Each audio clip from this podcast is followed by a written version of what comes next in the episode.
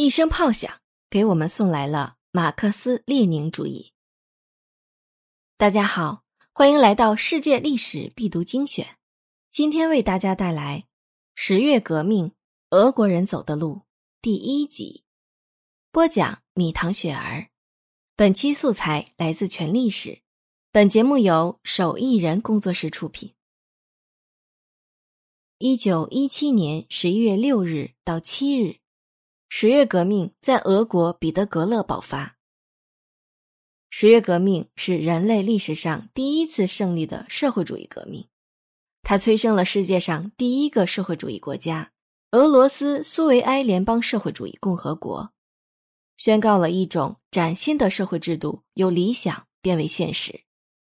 与此同时，它也拉开了世界范围内的无产阶级革命运动和殖民地。半殖民地的民族解放运动，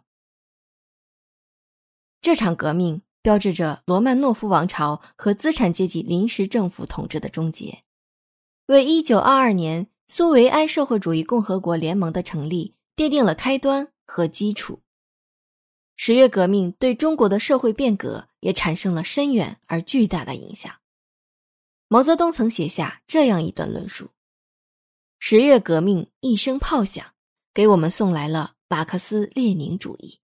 十月革命帮助了全世界，也帮助了中国的先进分子，用无产阶级的宇宙观作为观察国家命运的工具，重新考虑自己的问题，走俄国人的路，这就是结论。那么，十月革命是在什么样的社会背景下爆发的呢？首先，一战造成俄国经济崩溃。阶级矛盾激化，罗曼诺夫王朝被推翻，苏维埃政权登上历史舞台。十九世纪下半叶至二十世纪初，俄国先后三次陷入战争泥沼。第一次是一八五四年至一八五六年的克里米亚战争，第二次是一九零四年的日俄战争，第三次则是一战。三次战争均以惨败收场，不仅伤亡严重，还耗费了大量的人力物力。战争的损失导致国内矛盾进一步激化，人民起义不断。尤其是一战，巨大的伤亡和经济开销使还没有完全进入工业化社会的沙皇政府无力承受。一九一七年初，俄国各地爆发大规模罢工示威活动。人民高呼“面包与和平”的口号，遭到沙皇政府的血腥镇压后，愤怒起义，推翻了罗曼诺夫王朝。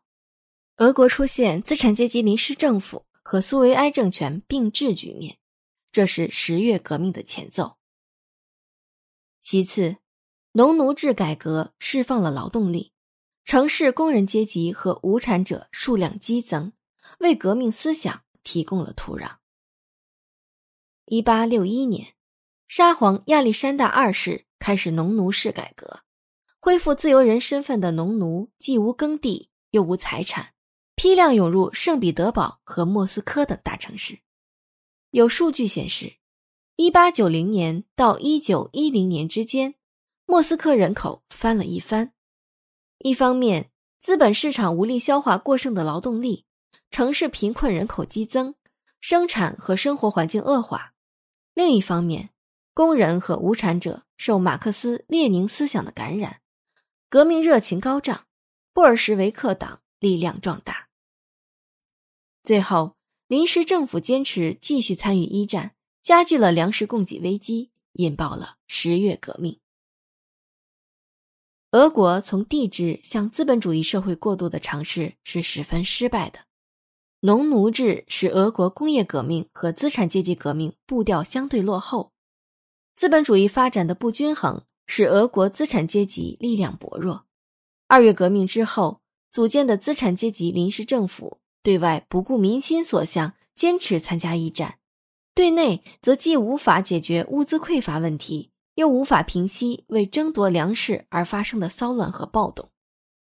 一九一七年十一月七日。